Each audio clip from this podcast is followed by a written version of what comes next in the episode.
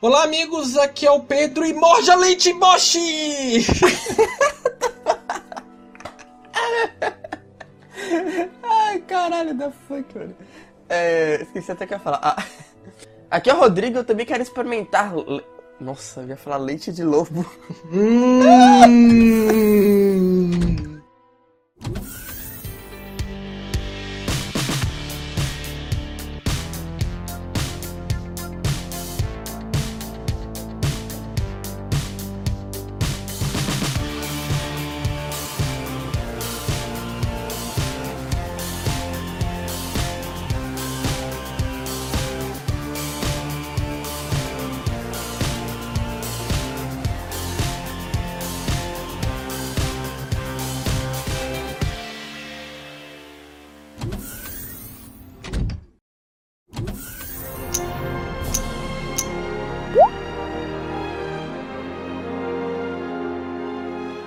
Mononoke vai se passar em um Japão feudal com uma certa credibilidade com espíritos e afins. A trama vai começar quando o nosso protagonista, nosso protagonista Ashitaka se vê batalhando com um espírito amaldiçoado que ameaça atacar sua vila. Durante a batalha ele acaba sendo amaldiçoado e por isso ele precisa sair em uma jornada para encontrar a cura. E assim, posteriormente, ele acaba se encontrando numa cidade industrial que vive em guerra com a natureza. A gente acaba descobrindo que é muito mais do que isso no filme. Bem, cara, Mononoke, vamos lá, né? Filme de 97, uh, pertinente até hoje, muito atual até hoje em questões de animação e tal. É o meu filme preferido do estúdio Ghibli. Eu gosto pra caralho do filme. Sim, na verdade não é só um filme atual só em questão de arte, né? Atual também em questão de mensagem.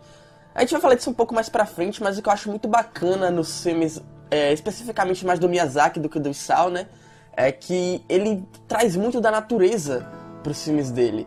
A gente vê isso muito bem feito em Mononoke, principalmente quando você tem um, um protagonista, Ashitaka, que ele respeita completamente a natureza e e como é um filme que ele possui espíritos e um pouco mais de sobrenatural, você encontra várias, eh, vários momentos em que o protagonista ele pede permissão, por exemplo, a um espírito da natureza para entrar na floresta, ele se vê mais adentro ali, não só ele como todos os personagens da trama, eles se veem como se eles se veem como parte da natureza, apesar de, apesar de que alguns ali eles acabam destruindo, e afins. a gente fala disso um pouquinho mais pra frente, mas eu acho que é um- algo muito interessante do Miyazaki, né? A forma dele de trabalhar com a natureza.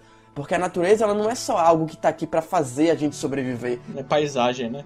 Isso não é só a paisagem. Ela tá servindo também como uma lição, como uma vida. Ela tá coexistindo pra gente. Então por que é, coexistindo com a gente? Então por que não é, fazer isso de uma forma pacífica, na verdade? A gente vê muito disso no Mononoke.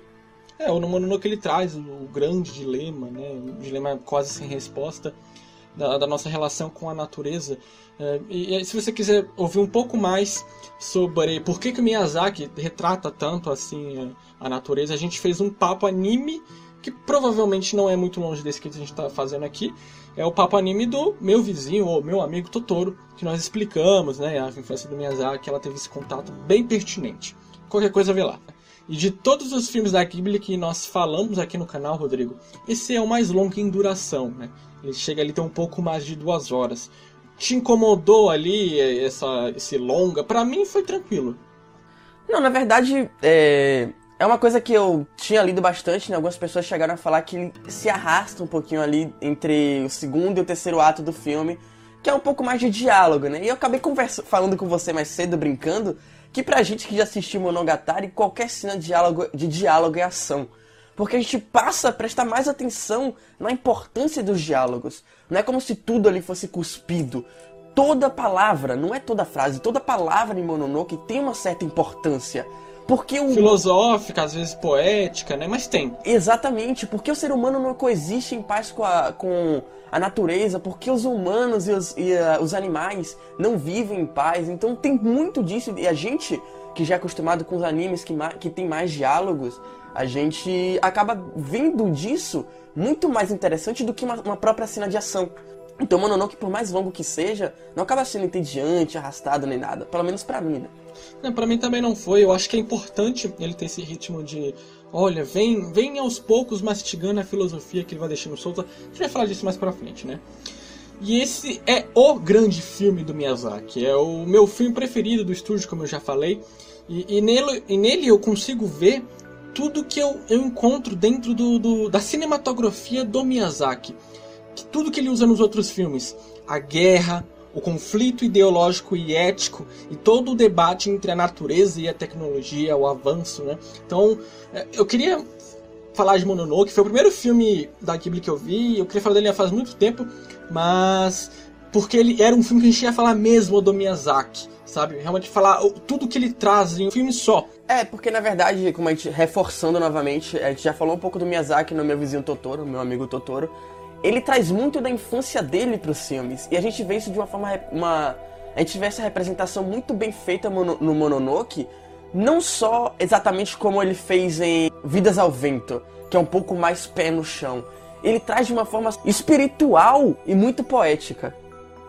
Bem, a animação padrão Ghibli muito boa até para os dias atuais. E eu gosto como ela é ativa até em cenas que deveriam ser estáticas. Uh, um close na vila ou então na floresta. Tudo tem ali um, uma certa chama de vida. Isso é importante para você ter uma aura que tudo ali está em movimento e tudo ali faz faz parte de um ciclo, né? Tudo é interligado e é vivo mesmo, né? Te dá essa, essa concepção de realidade. É, eu acho muito interessante porque a, naquela época o desenho era feito à mão, né? Então você tem um, uma delicadeza muito maior no desenho e cada parte dali que você tirar um print ou algo assim pode virar um wallpaper, porque realmente é algo muito bem feito, muito bonito. Como o Pedro falou, né? Uma arte que não para, uma animação que não para em momento nenhum ela tá sempre em movimento, assim como a natureza, assim como a vida, assim como a própria mensagem do filme. Sim, é, por muito tempo foi o filme de animação mais caro do Japão. Então vocês esperem, caso vocês não tenham visto o filme ainda, muitas coisas lindas. E tem, claro, o jeito do Miyazaki de animar, que é você mostrar todos os passos. Você vai mostrar um cara pegando um chapéu, a animação mostra direitinho ele levantando da cama, olhando para o lado, andando até a estante, pegando o chapéu, colocando na cabeça, tudo naquele, né, naquele tom clássico, naquele, naqueles gestos leves. E isso também vai acabar sendo bem refletido na, no, nas lutas do filme, né? As lutas são bem fluídas graças a essa ideia, né, de animação fluida e detalhista. É, porque na verdade naquela época também eles usavam muito, eles usavam, eles desenhavam praticamente todos os frames de uma animação, né? Hoje em dia a gente tem muito mais a, aquelas animações é, de segundo plano, que quando você tem um movimento, o movimento que é pouco visto, ele não é muito bem desenhado. Por isso que às vezes quando você pausa alguma coisa, você vê todo cagado. O, o, o, blog do Ufologia tem até um texto sobre isso. O link vai ter na descrição para quem quiser dar uma olhada. Link no post. Sim. No post. É muito bonito até as cenas que você não precisa aparecer, não precisa ter uma animação. Você vê que naquela época, especificamente no Mononoke, eles dão uma atenção muito maior a isso. Então é muito interessante você ver um personagem que ele, putz, ele tem um arco e flecha. Não tem por que você ver o personagem arrumando o, arco, o arrumando o arco e flecha, mas ele vai lá, arruma, puxa a corda, amarra tudo direitinho, pula no, no, no, na montaria dele e vai pra guerra, entendeu? Então é muito bem desenhado, muito bem calculado, muito bem é, trabalhado. É o que te dá crédito que aquela realidade é imersiva, ela realmente existe, né? Sendo fantástico ou não. É um filme que te esfrega cenários lindos, né? É, boa parte das cenas de corte do filme, né, para dar aquela mudada de cenário ali, é, é exatamente você tendo esses wallpapers, digamos assim, essas vistas de montanhas, de floresta, vistas de cenário, porque Miyazaki faz cinema com cenário, né? Ele mostra muito das duas moedas, né? Natureza e a humanidade. Então você não tem só a beleza natural, você tem uma beleza, entre aspas, humana também. Porque você tem ali uma cidade de aço e ele retrata muito bem toda aquela natureza, toda aquela vivência dos humanos dentro daquela cidade. Porque para eles ali é a realidade deles. Tudo bem, a natureza também é a nossa realidade, é o que nos mantém vivos. Mas a gente não sobrevive lá dentro. E naquele momento eles estão sobrevivendo dentro de uma cidade eh, que produz aço. Então você tem todos aqueles takes muito bonitos dentro da própria produção do aço, a vivência das pessoas ali dentro. Então é tudo muito bem trabalhado, tudo muito bonito. Esse conceito no filme porque o Miyazaki não acaba dando a ideia errada que ele só está apoiando um lado, né? Ele mostra, não é, existe uma contrapartida que a gente já vai falar. Eu acho que no filme ele tem duas tonalidades de cores que você pode colocar como primordiais no decorrer. É o verde e o vermelho. O verde está em volta de tudo, basicamente, com a natureza. Mas o vermelho ele é muito acentuado no sangue. Apesar de aparecer um número menor de vezes, quando ele vem, aparece bem nas cenas de agressão, dor, e a mistura desses dois momentos é exatamente o clímax do filme, que é bem lá na frente, o verde, a natureza, o sangue, da dor, do sofrimento, que a natureza também está sentindo naquela, naquela passagem, né? É através das cores que o, o Miyazaki expressa o sentimento da natureza, já que ele não pode colocar um, um personagem físico para isso, por mais que tenha, né? Que é o espírito da floresta. Essa questão da violência e serenidade é a pauta do filme. A serenidade da natureza em contrapartida com a agressividade dos seres humanos. Em destruir ela, no caso. No outro ato do filme é o ódio da natureza pelo homem que vai atrás da serenidade dele. É, é uma contrapartida de plantar e colher que o filme mostra. Você ajuda a natureza, a natureza te ajuda. Você tira da natureza, a natureza tira de você. Bem parecido com o meu vizinho doutor, né? Ele mostra um pouquinho nisso aí. Então, realmente, ao longo do, dos primeiros atos ali do filme, você vê que existe um, uma imponência de respeito à natureza, né? E que os seres humanos estão ultrapassando essa imponência.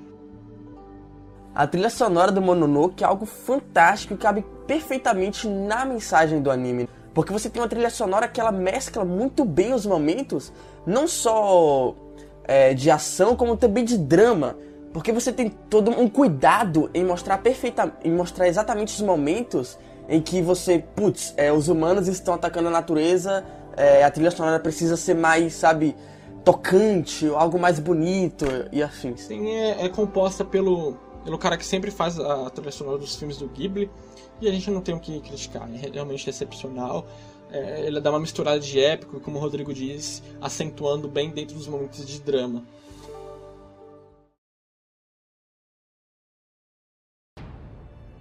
É estabelecido ali um mundo fantástico. A primeira narração é exatamente é, do, falando que os espíritos na natureza e o quanto eles podem ser imponentes quando atormentados, sabe? Aquela coisa bem folclore. E depois já mostra a cena do javali e o protagonista montado ali naquele espécie de antílope dele, não sei o que é aquilo.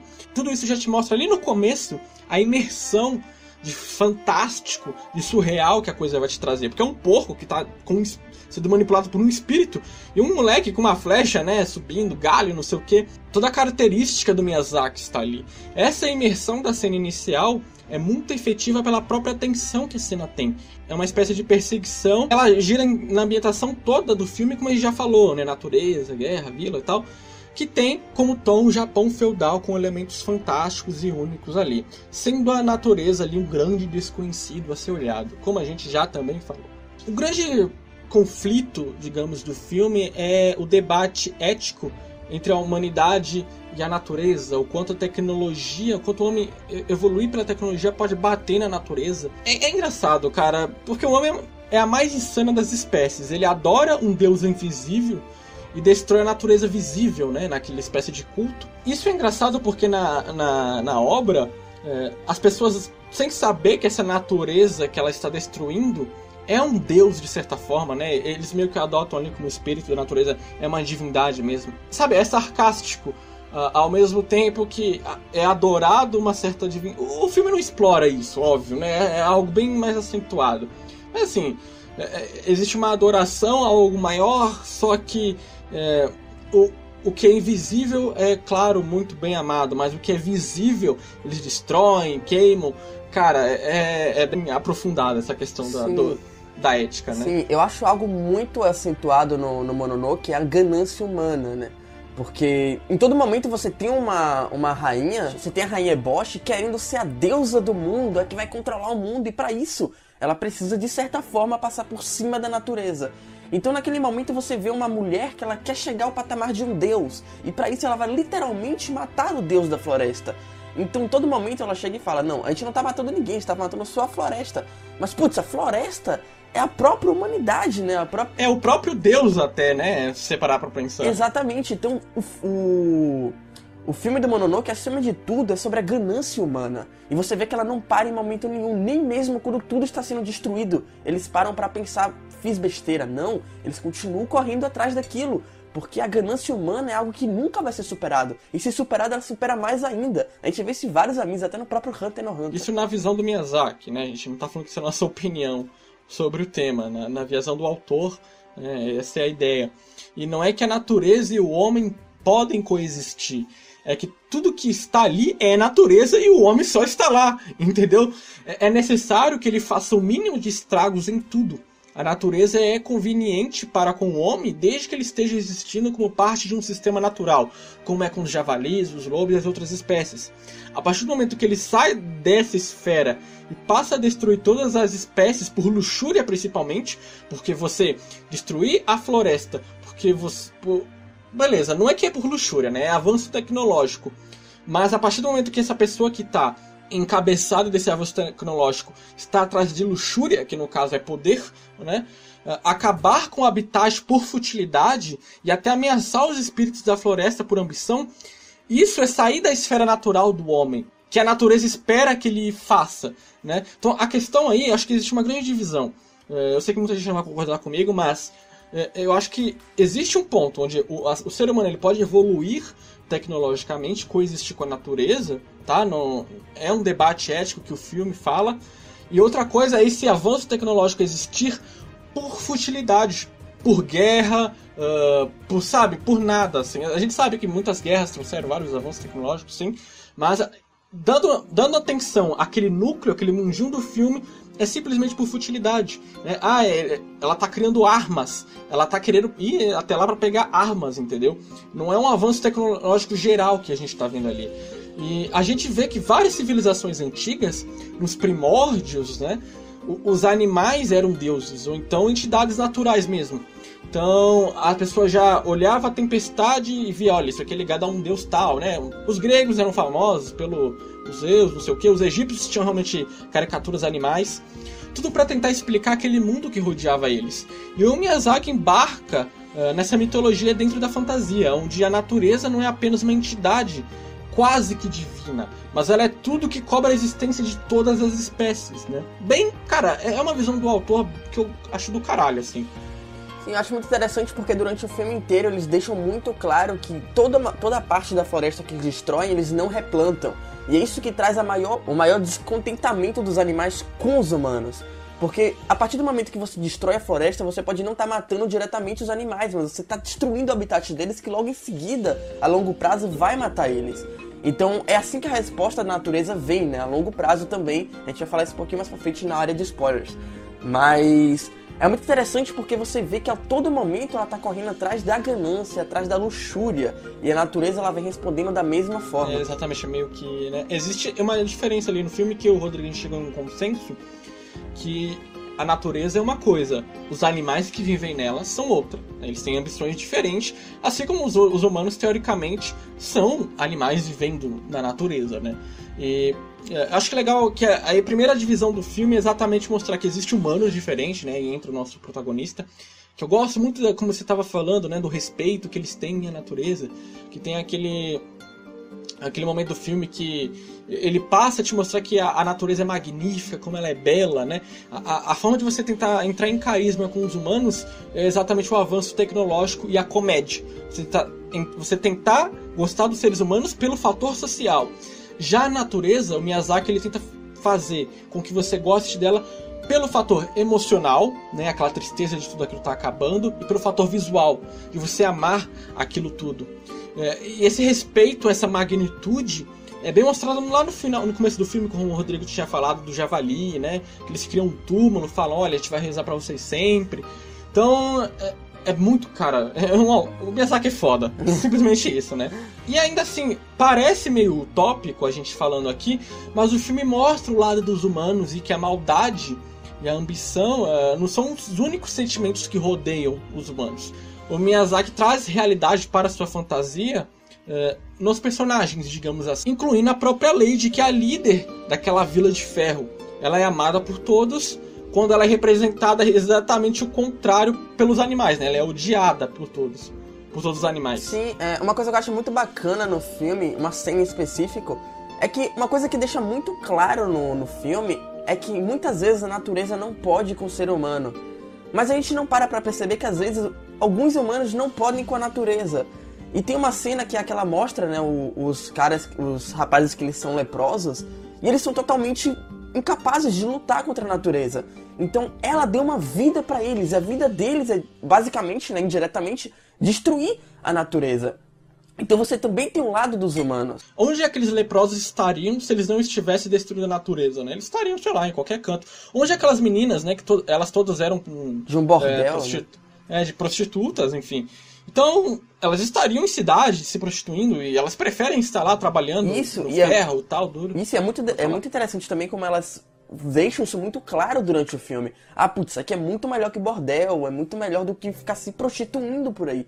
Putz, eu tô trabalhando, eu tô produzindo algo, entendeu? Então, o filme, ele consegue mesclar muito bem a, a natureza é importante, mas os humanos também precisam da importância deles pessoal. Eles precisam disso para sobreviver. Eles precisam avançar, né? O, o, a crítica do filme é, é, é, a que custo esse avanço e quem tá encabeçando esse avanço, né? Exatamente. E aí, cara, a gente entra até na própria vilã, ela não. Em vilã, entre aspas, né? Porque exalta exatamente isso que o Rodrigo falou. Uh, ela pode ser uma vilã, pra, até para quem vê a história, assim, putz, ela tá destruindo a natureza para fabricar armas e supostamente dominar o mundo, né? A ambição dela, mas ela deu a chance para aquelas pessoas, né? Ah, tanto é que aquelas pessoas amam ela. Ela né? deu vida e... às pessoas. Ela é a natureza das pessoas, praticamente. Exato. Por isso que é uma, um debate ético e não lógico, entendeu? Porque é, é um pouco hipócrita é, eu e o Rodrigo a gente falar todo esse discurso. Sim, Miyazaki fez da natureza. E o Miyazaki sabe disso.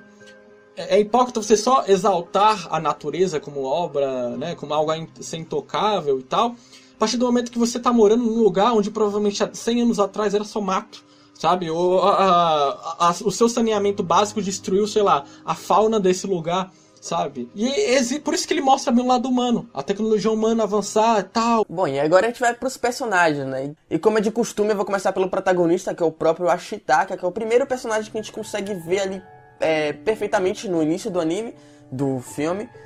E cara, pra mim ele assim o que, apesar da Sam né, ser a, entre aspas, a protagonista do filme, ele é o que rege a trama. Porque ele é o que está entre os humanos e a natureza. Ele é o consciente dali. Então ele é o que vai reger toda aquela batalha, toda aquela guerra. Ele é o que vai ser o cara que vai entender o lado humano e o lado espiritual, o lado da natureza. E eu acho muito, muito interessante. Na verdade, eu acho isso, eu acho isso interessante em qualquer obra que é o amor à espiritualidade. A gente vê muito isso no Avatar, a lenda de Aang, por exemplo. Que é quando você tem, por exemplo, espíritos de natureza, né? Que é algo que aparece muito no Mononoke. E ele vai entrar na natureza e ele fala: é, Você poderia me dar licença para entrar no seu lar, na sua casa? O respeito, né? Isso. A magnitude. E cara, isso em qualquer obra me compra de uma forma fantástica. Porque respeito é algo que compra qualquer coisa. Mesmo que você esteja errado, você ganha qualquer coisa. Então, o Ashitaka ele tem muito disso. É tanto que ele consegue ganhar o respeito dos humanos, que sabe que ele, de certa forma ele está contra eles, e também ganhar respeito dos animais, que de certa forma sabe que ele também está contra eles. Então a Shitaka dali, é a Shitaka ali é o cara que vai literalmente levar o filme até o final. O Miyazaki, ele acentua bastante o poder da mulher nos filmes dele, né? Principalmente a mulher forte. Ele sempre gosta de trazer protagonistas femininas para obras dele, colocar como personagens fortes ali, seja emocionalmente ou fisicamente. No Mononoke é os dois, né?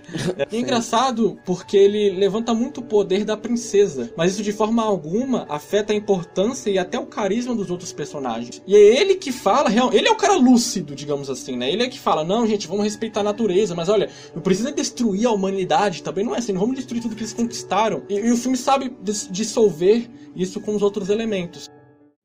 E é interessante esse conceito do Miyazaki trazer meninas fortes para os filmes dele. Eu já falei isso aqui em outros papos, já falei em papo Hurro, review e tal, que existem alguns diretores de animação japonesa, como o Mamoru Oshii, o Miyazaki, o próprio Isao, eles gostam de trabalhar exatamente com meninas e exaltar os sentimentos dela porque existe ali uma pro público isso, né? Existe uma, uma certa ideia errada do público ou verdadeira, debatam isso nos comentários. Uh, que o, tec, o espectador que está assistindo ele parece se envolver mais com os sentimentos de uma personagem feminina porque o homem tem muito aquela imagem forte ah, é o nosso exemplo. O, o homem ele tem que ser aquele exemplo de homem que não é sentimental, né? Ou é apaixonado ou ele é mega dramático de triste. Já uma mulher chorando, tentando uma autoridade, sendo líder e sendo desenvolvida de forma geral, te chama mais atenção para algo real do que um personagem homem padrãozão, né? O homem é aquele padrãozão, olha, blá, blá. a gente vê isso no, no, protagonista, padrãozão ali e tal, ele tem um discurso pronto. Agora, as três mulheres, digamos assim, que englobam ali o círculo, a Mononoke, a, a suposta vilã, que não é tão vilã, e a própria Loba, elas têm essa personalidade de peitar, de chorar, de ser sentimental, de expressar o que elas sentem né, na palavra. E isso, na concepção desses autores, emociona muito mais o público. E eu tenho que, pelo menos em parte, até que alguém me eh, apresente um argumento muito bom ao contrário, eu concordo. Eu nem, nem pensava assim, agora que você falou, eu vou começar a pensar. Bom, a partir daqui a gente vai para a área de spoilers, então se você já assistiu o filme, continua com a gente. Caso você não tenha assistido ainda, pula pro tempo que vai estar tá aí na tela, que vai ser a nossa conclusão final do filme, beleza? Então, vamos lá.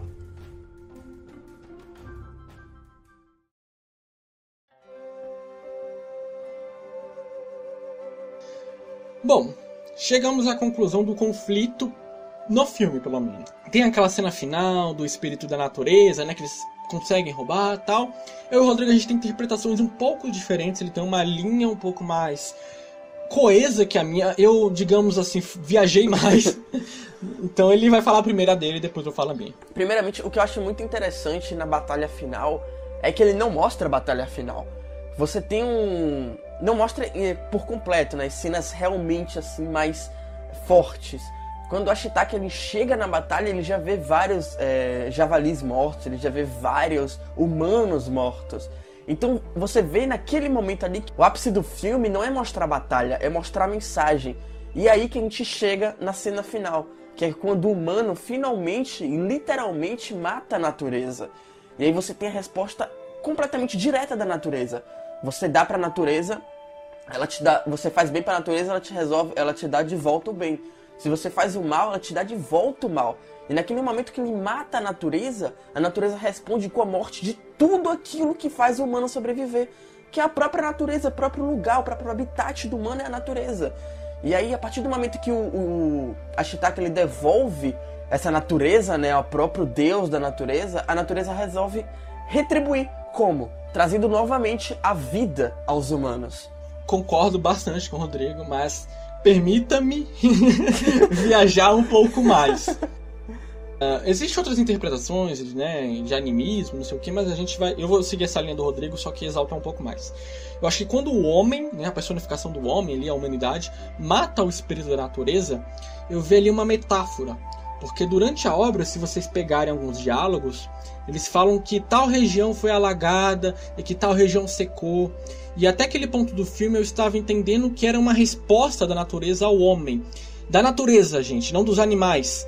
Uh, já que o espírito da natureza ele não age diretamente como os animais, né? Como os javalis que vão lá para a guerra e tal. Uh, e para mim, pelo que eu vi ali, a resposta da natureza é a longo prazo, uh, não a curto prazo, como os animais querem fazer. Quando eles matam lá o espírito e pegam a cabeça, ele vira aquele espírito do, entre aspas do mal e começa a destruir a, toda, tudo que é vida. E, ele me deu exata, exatamente uma sensação de desastre, né? Que eles descreviam ao longo da obra.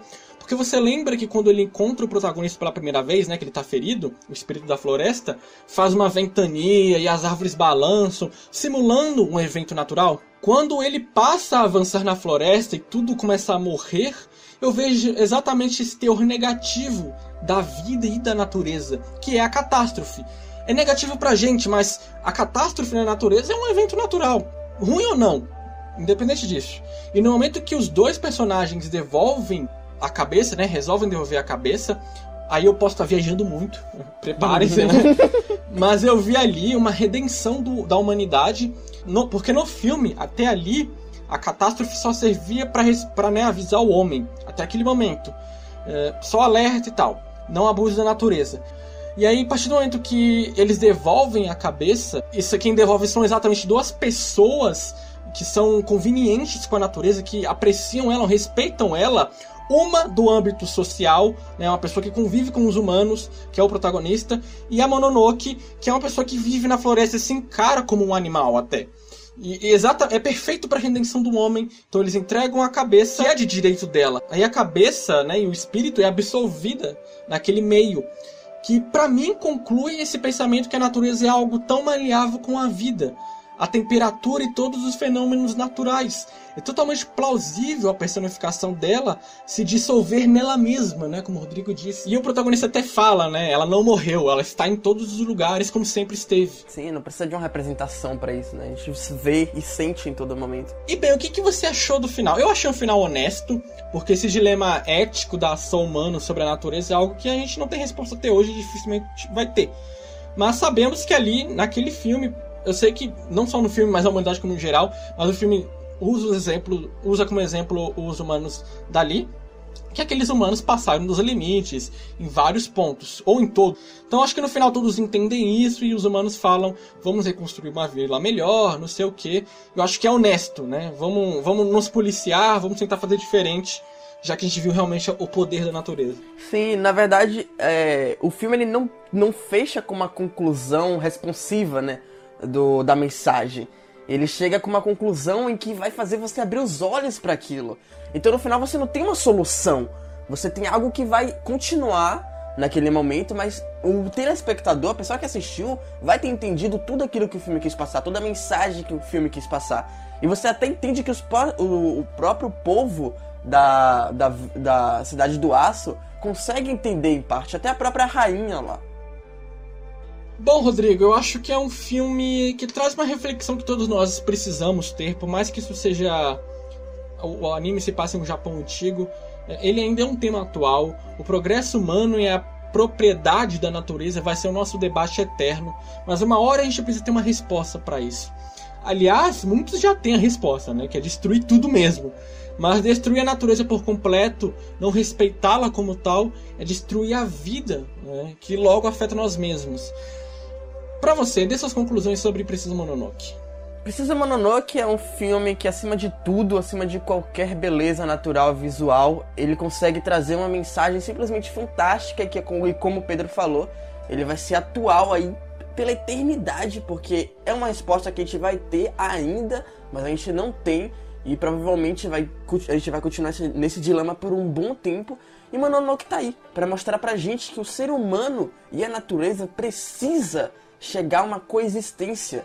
Não é um ser humano e uma raça vampírica que não tem como coexistir. É a natureza e o humano. Ambos precisam de um dos outros para sobreviver. A gente não troca oxigênio com as plantas. A gente não vive a partir da natureza. A natureza não vive a partir do nosso cultivo. Então a gente precisa arranjar um jeito de chegar a um, um a um ponto que a gente consiga viver em paz. E é isso que o Mononoke tenta trazer e mostrar pra gente. Enfim, coloque a sua opinião sobre esse tema entre a natureza e o homem. Queremos muito a sua opinião. Deixe também a sua opinião geral sobre o filme, claro, né? E sobre o papo, a gente pode ter falado asneira aqui. Deixe o seu joia e que essa é a forma de apoiar nosso trabalho, beleza? Até a próxima, tchau! Falou!